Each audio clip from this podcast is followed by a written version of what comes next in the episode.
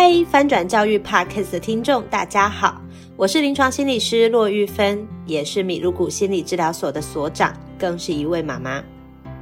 你会担心孩子情绪一来就动手动脚吗？你曾经注意到孩子总是怪罪别人吗？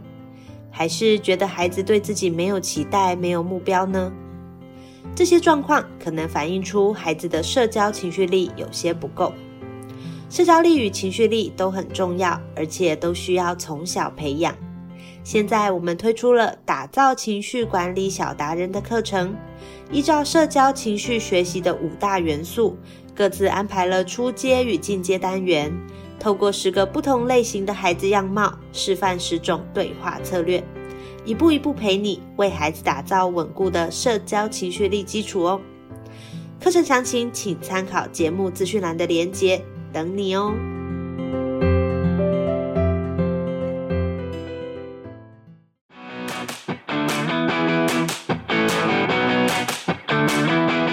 跨界达人走进教学现场，每集为你充电十分钟，让教师生活更 smart。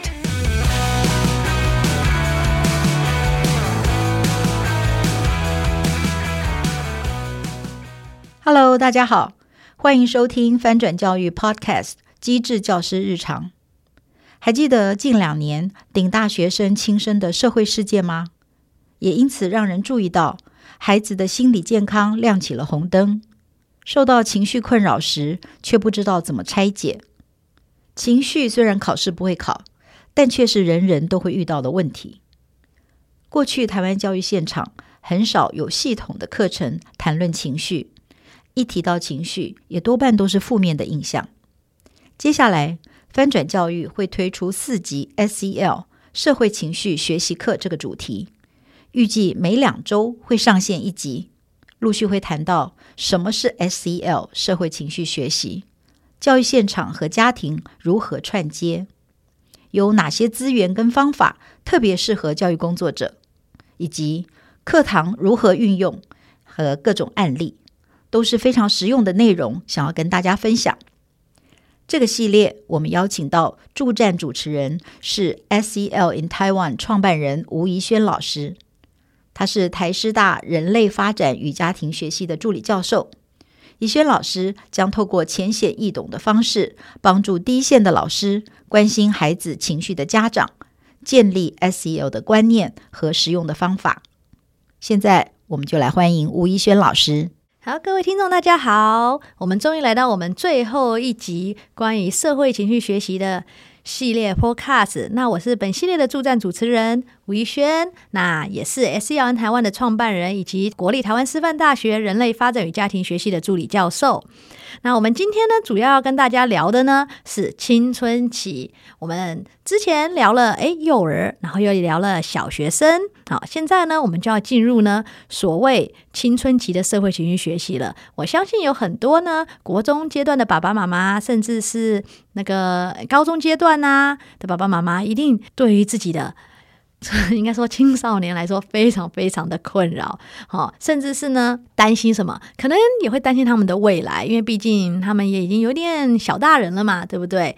那老师们也是，好，国高中的老师呢，其实呢，相对于小学来说。嗯，我们的学生有比较难管一点嘛，对不对？比较难管一点哈。然后到大学哈，像现在是大学老师，那就会嗯更加在更多自己的意见呢跟主见。那这些代表什么呢？代表他们在成长，他们越来越来有自己的样貌，就是 Who am I。那这其实呢是在国中、高中期间呢，对于呢孩子们来说最重要的事情，就是透过呢哎不同的管道呢，去更加认识自己，我是谁。那其实青春期呢。在我们又回到 Erikson 的发展里程碑来说的话呢，那个时候最需要学到的东西呢，是那个自我认同哦，identity，知道我自己是谁，好，然后透过呢，可能社会大众的一些讯息呢，去更加的认识我自己。那我们从小学的时候已经知道，说我有哪些能力呢？是我自己努力的可以去得到的。到慢慢的呢，到可以透过呢我自己不同能力的建立呢，去认识呢我自己到底是谁。所以在国高中阶段青春期来说，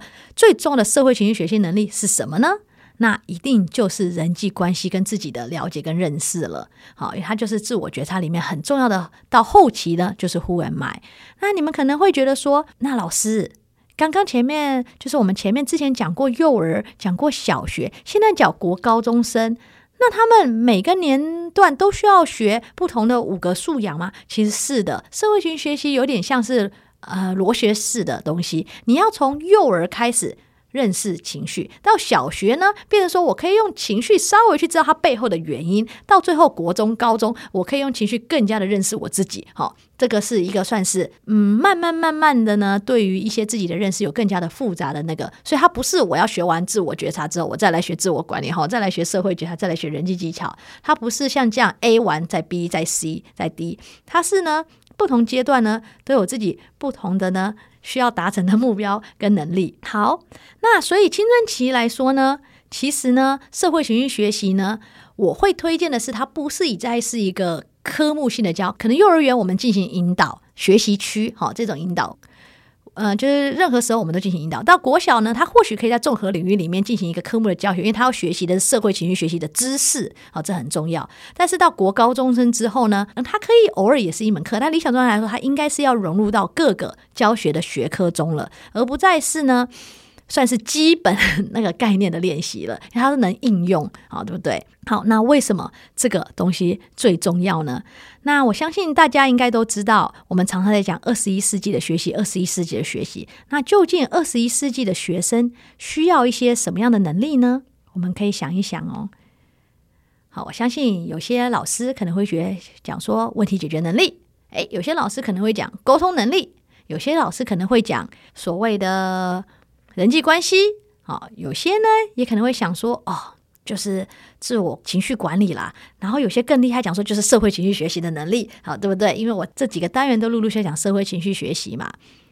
那其实呢，二十一世纪呢，应该说孩子们所需要的能力呢，基本上呢，我们在课纲里面其实一直有、一直有在努力的推了。那其实二十一世纪，我们都知道。这个世界正在改变，好，我们目前正在被 ChatGPT 给就是占领中，啊，我们现在什么东西都用 ChatGPT 了，我相信就连讲稿我都可以用 ChatGPT 写完后照着念，其实也都很 OK 的，好，但是呢，ChatGPT 呢，它还是有一些呢，可能未来会越来越好啦，可是呢，就会变成说，我们只要知识性的东西，很像都可以透过其他的媒介去学习到，去摄取到，反倒是呢，我们要怎么样子呢？去应该说理解知识的内容，甚至是知道哪些东。东西是好是坏呢？哦，或甚至是呢？可能说我怎么跟另外一个人交流？哈，这些东西是可能透过 ChatGPT 较难去学习到的东西。那我们这个称之为二十一世纪的一些能力。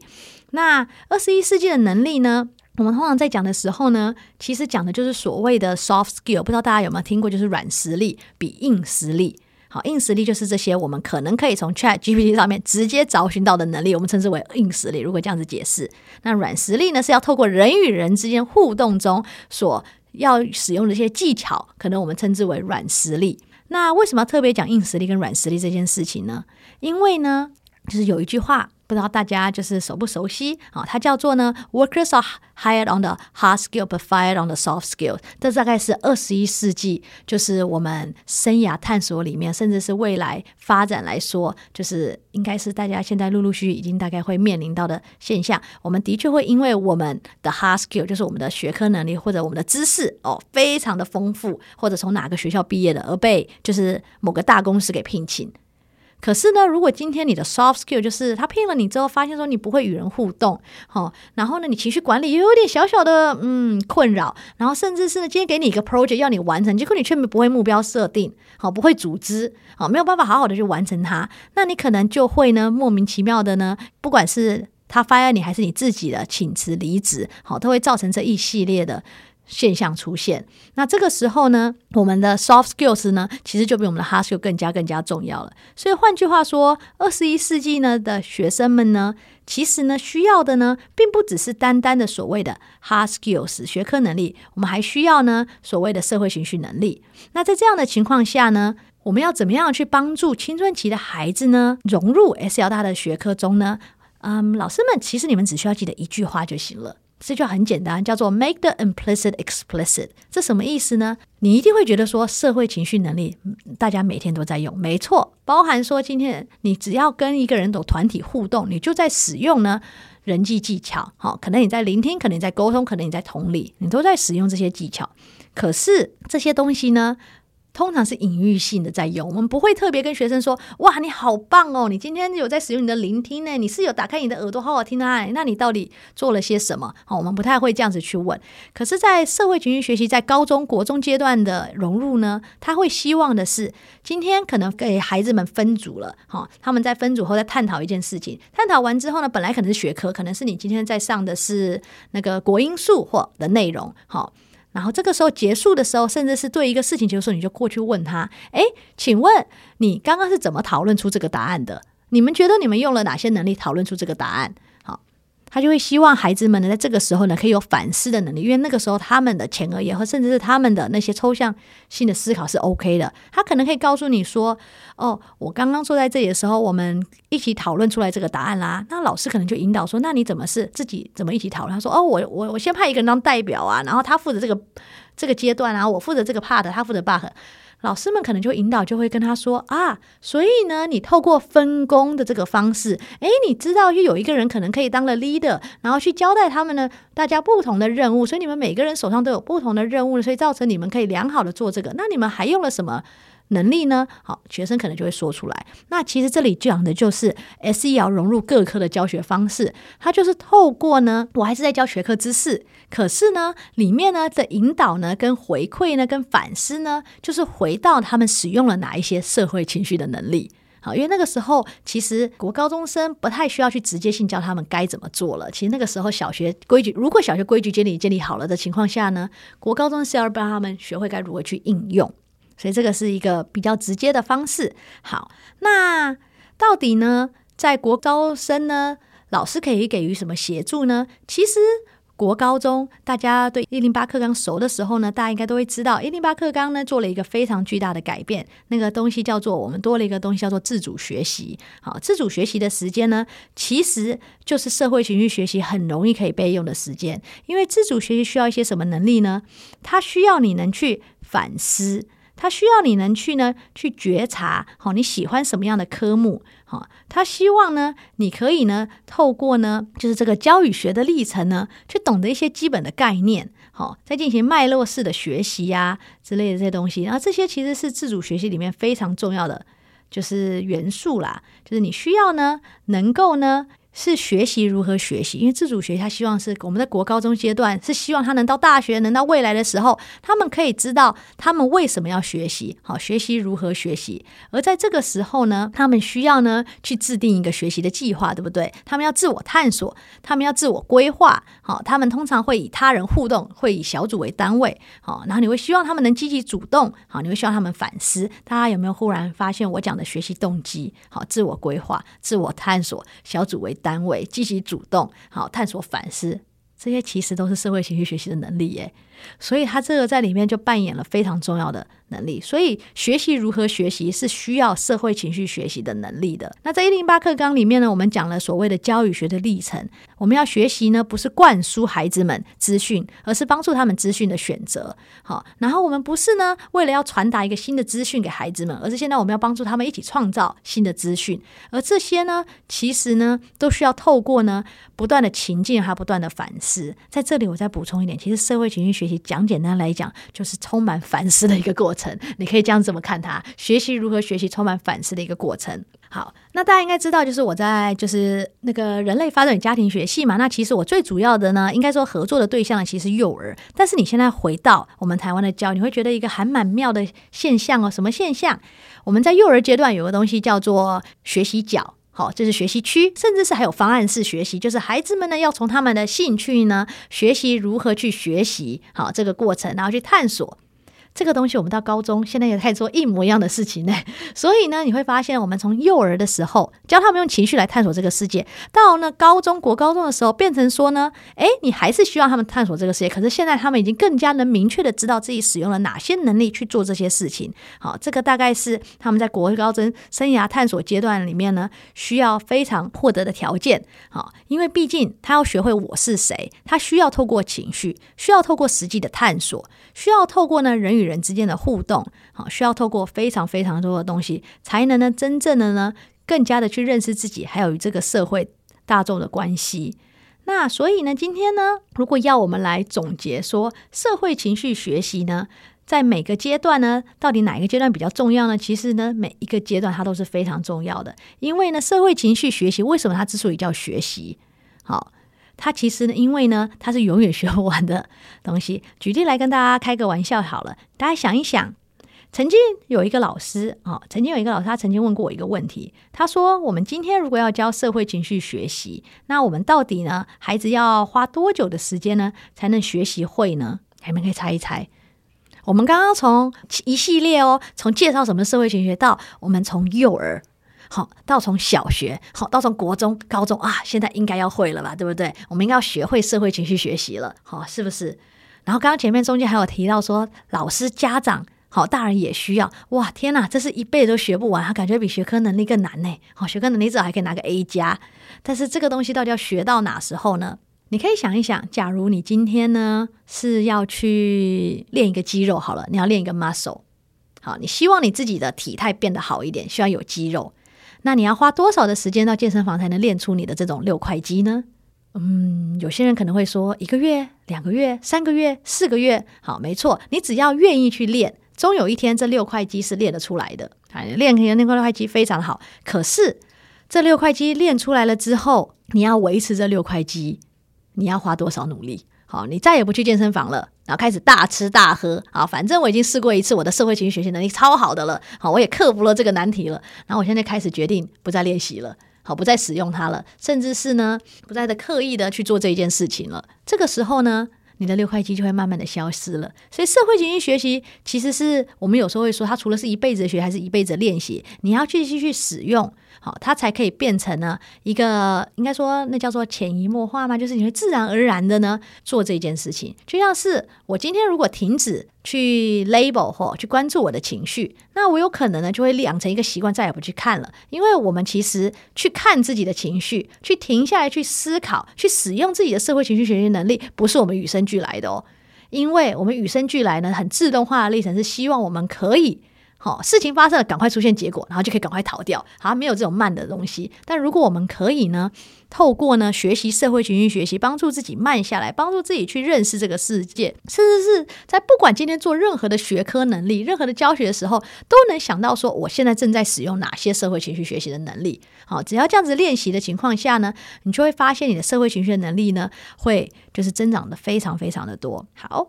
那在这里呢，其实国高中的生涯探索呢，刚刚前面我在第一集的时候也曾经有跟大家讲过，为什么社会情绪学习重要？因为你在做的每一件事，其实都在使用你的社会情绪学习的能力。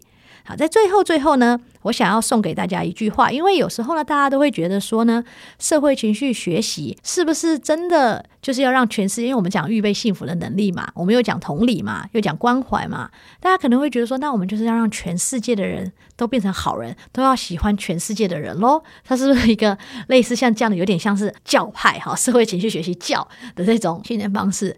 它其实不是的，我们可以呢。想想看，社会情绪学在我们人生中的运用的方式，就例如说，今天哈，我可以不喜欢或去不接受一个人，但是我们可以尊重，好，我们可以带有社会觉察的心态去尊重这个人，然后可以开启自己的耳朵去聆听，使用一些人际技巧去聆听，好，去觉察自己不喜欢的原因，那个就是自我觉察很重要的地方，去觉察自己不喜欢的原因，然后再尝试在这个众多不同中找到一个方法，好，就是那个自我管理，我可以讨厌他，对不对？但是我可以尊重啊。我可以呢，学会用人际技巧去聆听他，然后呢，去让自己知道自己为什么不喜欢他，去觉察自己，然后呢，找到一个方式呢，去跟他和平共处，自我管理嘛，我可以不用在他前面俩攻啊，是不是？只要透过这样子的一个循环呢，我们就可以为这个社会带来就是多一点的包容，少一点仇恨。我们可以去更加的去尊重呢。应该说自己的选择啦，去承担自己所做的一些选择，而不是呢，因为。某一件事情，所以我必须这么做，而是这些全部都是出自于我的自愿，还有我的自己愿意的这个点。所以这就是为什么呢？社会情绪学习呢那么的重要，因为呢，它其实在我们人生中就是时时刻刻它都正在发生着，然后也影响着我们所有所有的想法与思考。好，国高中生更加更加的重要，因为不只是因为我们一零八课纲希望我们开始自主学习，好，希望可以拥有呢一些自主学习的能力。好，这些当然需要社会情绪学习后面的帮忙啦。那当然也是因为呢，这个复杂的世界来说，太多东西都在变了。如果我们可以更加的认识自己，好，更加的慢下来，甚至可以透过呢，增进自己的社会情绪学习能力呢，而去呢，就是帮助这个世界，让自己能预备更多的幸福的能力呢，这会是非常非常好的结果。好，这大概是快速的，诶。一系列的关于社会情绪学习的介绍与讲解。那大家如果对社会情绪学习还有更多兴趣的话，其实呢，大家可以去关注社会情绪学习 SLN 台湾这个粉丝专业，因为它其实每一周都会 po 大概两篇文章，关于跟社会情绪学习相关的文章。那当然这些东西很难的透过诶 Podcast 去跟大家进行介绍，但是我们可以先简单的去认识到底什么是社会情绪学习。最后总结，其实社会情绪学习不管是在幼儿、小学。国中、高中，甚至是我们大人来说，它都是非常重要的，而且它是一辈子的学习。好，谢谢大家，希望未来有机会，我们可以再分享更多关于社会情绪学习的资讯跟资源。